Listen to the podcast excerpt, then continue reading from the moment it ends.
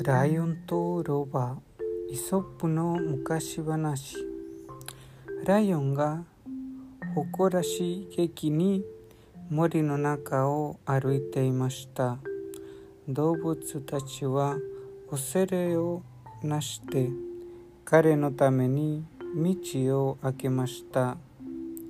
そんな中ロバがライオンに向かってけたたましい声で抽象を浴びせましたそれを聞くとライオンはカッとなりましたが誰が発言の主がロバであることを知り何事もなかったようにまた散歩を始めたのでした。